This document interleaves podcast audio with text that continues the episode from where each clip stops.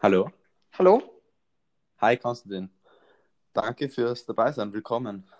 Ja, vielen Dank. Ich freue mich, dass ich heute dabei sein kann. Danke, dass du dir 14 Minuten Zeit nimmst. so, zur ersten Folge. Starten wir gleich. Du hast vor einer Woche circa gestartet ähm, mit, einer, mit einer Plattform, zum, wo man selber checken kann, ob man den Coronavirus haben könnte. Und bist jetzt auch viel in den Medien und, und wie ist da die Lage? Also der coronadetektor.com, die Idee dazu hatte ich, weil das war schon, schon länger als eine Woche, es war circa zwei Wochen, war eine Freundin von mir ein Verdachtsfall ähm, und wollte sich testen lassen, hat deswegen die Hotline angerufen, um auch mehr Informationen zu erhalten und war über drei Stunden in der Warteschleife, weil eben so viele Leute angerufen haben, die nicht direkt betroffen waren, beziehungsweise keine Symptome gezeigt haben. Und daher ist die Idee zum Corona-Detektor entstanden, um die Hotline zu entlasten, damit viele Menschen schon grundsätzliche Fragen davor abklären können und entscheiden, ob sie die Hotline anrufen oder nicht. Also es ist eine Unterstützung, eine Unterstützung der Behörden und als Entlastung der Hotline gedacht. Das heißt, was ist dein Ziel damit? Was ist das, was ist dein Idealfall, den du damit erreichen möchtest? Also im Idealfall erreicht der Corona-Detektor äh, Millionen an Menschen weltweit und hilft dadurch, ähm, die Behörden zu entlasten und die richtigen Informationen an die Menschen zu verteilen und, und Panik zu vermeiden, aber gleichzeitig auch das, das ganze Thema nicht, nicht herunterzuspielen. Das heißt, wie viel, weißt du zufällig, wie viele Fälle wir genau schon in Österreich haben? Ähm, derzeit, ich, das kann ich nicht sagen, weil sich das einfach die ganze Zeit ändert. Ich weiß es nicht. Ich, Wahrscheinlich das Mal, roundabout 2000, hab, oder? Ja, also ich, ich, weiß nicht, das letzte Mal, als ich geschaut habe, war es 1400, aber das, das ja. wächst ja exponentiell, also ich, ich kann es nicht sagen. Okay, ja, circa. Also, du warst auch vor kurzem in Singapur, richtig? Um da ein bisschen ähm, genau. Research bzw. Leute zu treffen in diesem Bereich. Was würdest du sagen, machen sie anders als in Österreich? Weil was ich gehört habe, ist dort die Lage viel entspannter bzw. viel, viel geplanter als hier, richtig? Ja, das, das, das war eigentlich ganz interessant, weil ich habe irgendwo gepostet, dass ich jetzt in Singapur bin und die Leute sind alle komplett eskaliert und, und, und, haben geglaubt, ich begebe mich da jetzt einfach in, in, in die komplette Apokalypse. Aber de facto ist es so, dass dort das Leben obwohl, obwohl es dort schon vor zweieinhalb Monaten, glaube ich, den ersten Fall gab, ähm, relativ normal weitergeht. Es, es ist die ganze Zeit ganz on top gestanden von der Listen der gefährdetsten Orte weltweit und steht immer noch drauf, lustigerweise einfach, weil es schon einmal drauf war. Aber die haben es hingekriegt, dass, dass sich das dort nicht exponentiell ähm, vermehrt, sondern fast konstant linear wächst. Also die sind jetzt, ich weiß jetzt nicht, wie viele Fälle sie genau haben, als ich dort war, ist es so gewachsen um, um konstant zehn Fälle am Tag. Wahrscheinlich hat sich das mittlerweile auch schon geändert. Aber die haben das einfach unter Kontrolle bekommen, indem sie schon von Anfang an extrem restriktiv waren. Wenn man dort in Singapur, in jeder Mall, in jedem Gebäude sind, sind Wärmebildkameras und bevor du irgendeinen Raum betrittst, wird Fieber gemessen, damit sie einfach die Leute, die irgendwelche Anzeichen, irgendwelche Symptome zeigen, sofort rausziehen und testen lassen. Und du hast, du hast, du musst überall deine Daten angeben, damit falls jemand, ähm, falls jemand festgestellt wird, der, der das Coronavirus hat ähm, in, in, deinem, in deinem Umkreis war, damit du sofort kontaktiert wirst und auch in Quarantäne gestellt wirst oder in einer gewissen Quarantänestufe kommst. Und dadurch haben sie es einfach geschafft, schon relativ früh die Kreise zu äh, identifizieren, in denen sich infiziert, Infizierte aufhalten. Ähm, ja, und das war recht interessant zu sehen, einfach dieser Einsatz von Technologie, von früher Information der Bevölkerung und, was man auch nicht unterschätzen darf, das ist ein autoritäres Regime, die haben eine extrem disziplinierte und obrigkeitshörige ja. Bevölkerung. Aber das war in China ja auch ähm, entgegen dem, was wir eigentlich ein bisschen herumgewitzelt haben, war es in China auch sehr gut gehandelt, oder?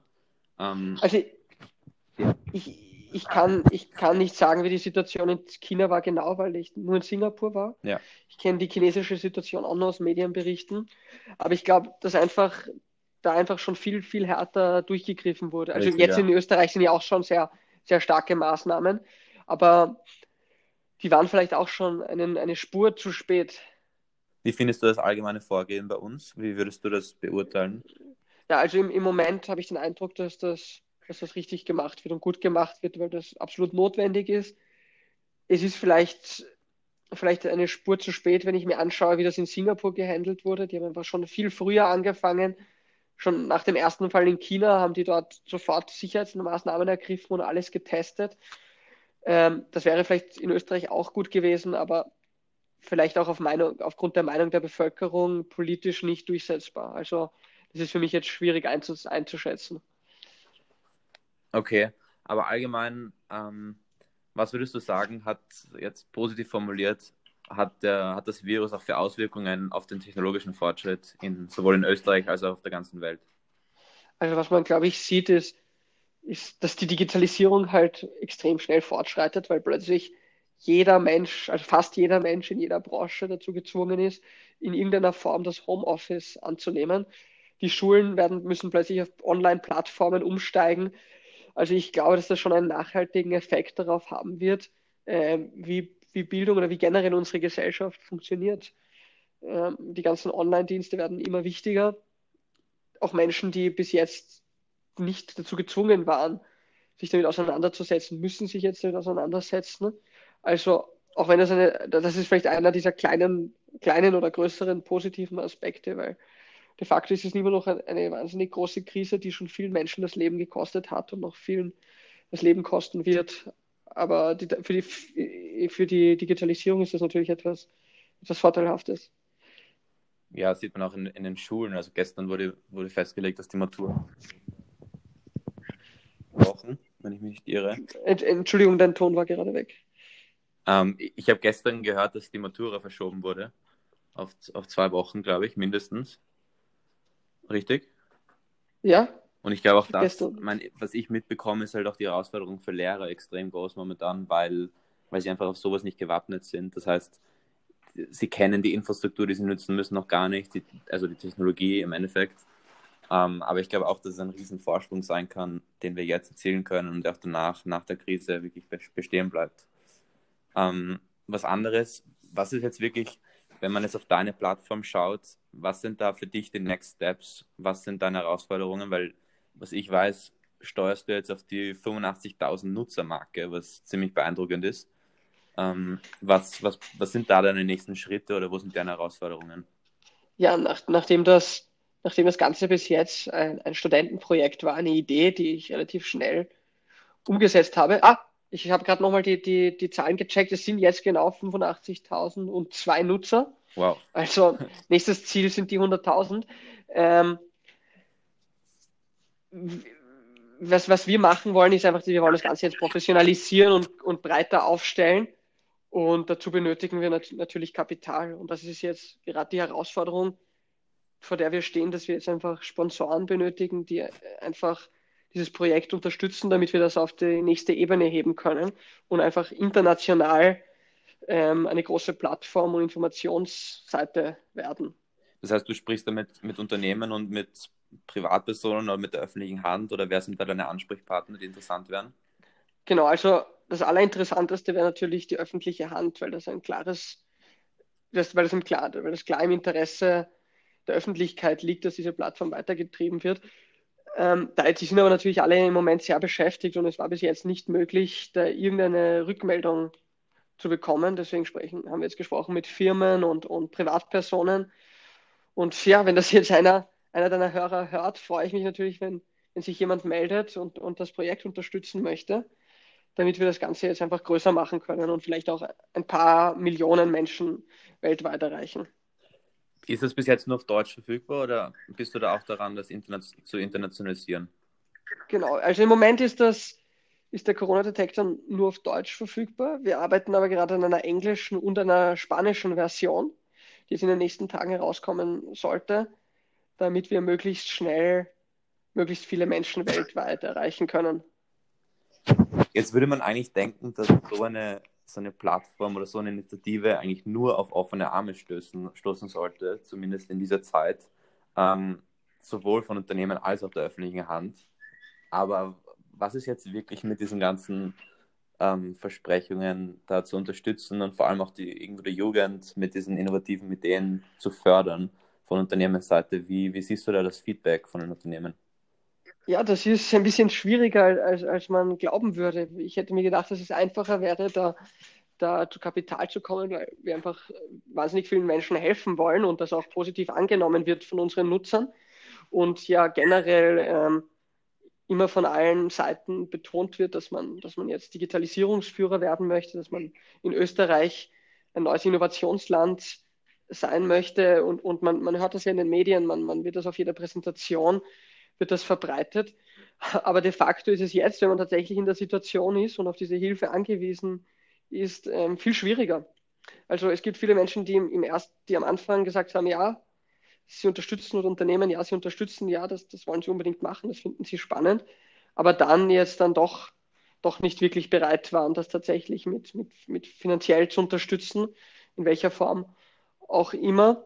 Und das ist natürlich schade, weil weil da, glaube ich, große Chancen in, in Österreich verloren gehen, wenn man, wenn Innovation nicht gefördert wird, wenn, wenn solche Projekte, Initiativen nicht unterstützt werden, dann, dann wird auch wenig passieren.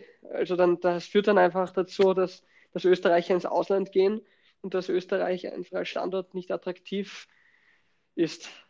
Und das ist einfach schade. Also ich hoffe einfach, dass vielleicht, es gibt sicher viele andere Menschen, die das vielleicht noch in Österreich, die wir noch nicht erreicht haben, die das unterstützen möchten. Vielleicht hört ja hier jemand den Podcast und, und hat Ideen, wie man, wie man das Projekt besser aufsetzen könnte.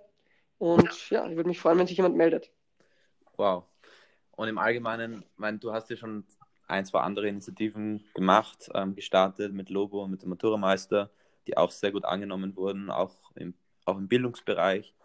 Ähm, jetzt zum Abschluss noch eine Frage, weil das Ziel dieses, dieses Formats, dieses Podcasts, ist es in kurzer Zeit wirklich jungen Menschen zu zeigen, was, was möglich ist, vor allem in einer Zeit, wo viele Leute dann zu Hause sitzen und ein bisschen, ein bisschen lost sind manchmal. Ähm, was würdest du sagen, spiel, was ist die Rolle von jungen Menschen, wenn es darum geht, Zugpferde zu sein für Innovation, vor allem auch im Bildungssystem?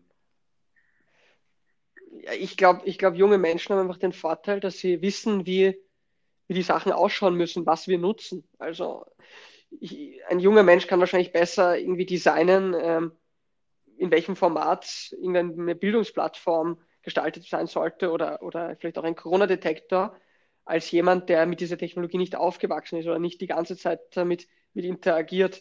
Und ich glaube, da können junge Menschen einfach sehr viel beitragen, indem, indem sie einfach ihre, ihre Needs, ihren, ihre, ihre Wünsche einbringen. Und andererseits auch einfach viel Zeit und, und Energie haben, um, um etwas vorwärts zu bringen und relativ günstig und schnell Produkte auf den Markt bringen. Super, cool. Also dann, dann zum Abschluss hier der letzte Aufruf. Ähm, schaut sich das an, coronadetektor.com, richtig? Genau. Und ja, wir werden sicher noch davon hören. Ja, vielen Dank, Matthias, für, für die Aufnahme. Danke für das erste Gespräch. Spannend. Danke. Bis dann. Ciao. Ciao.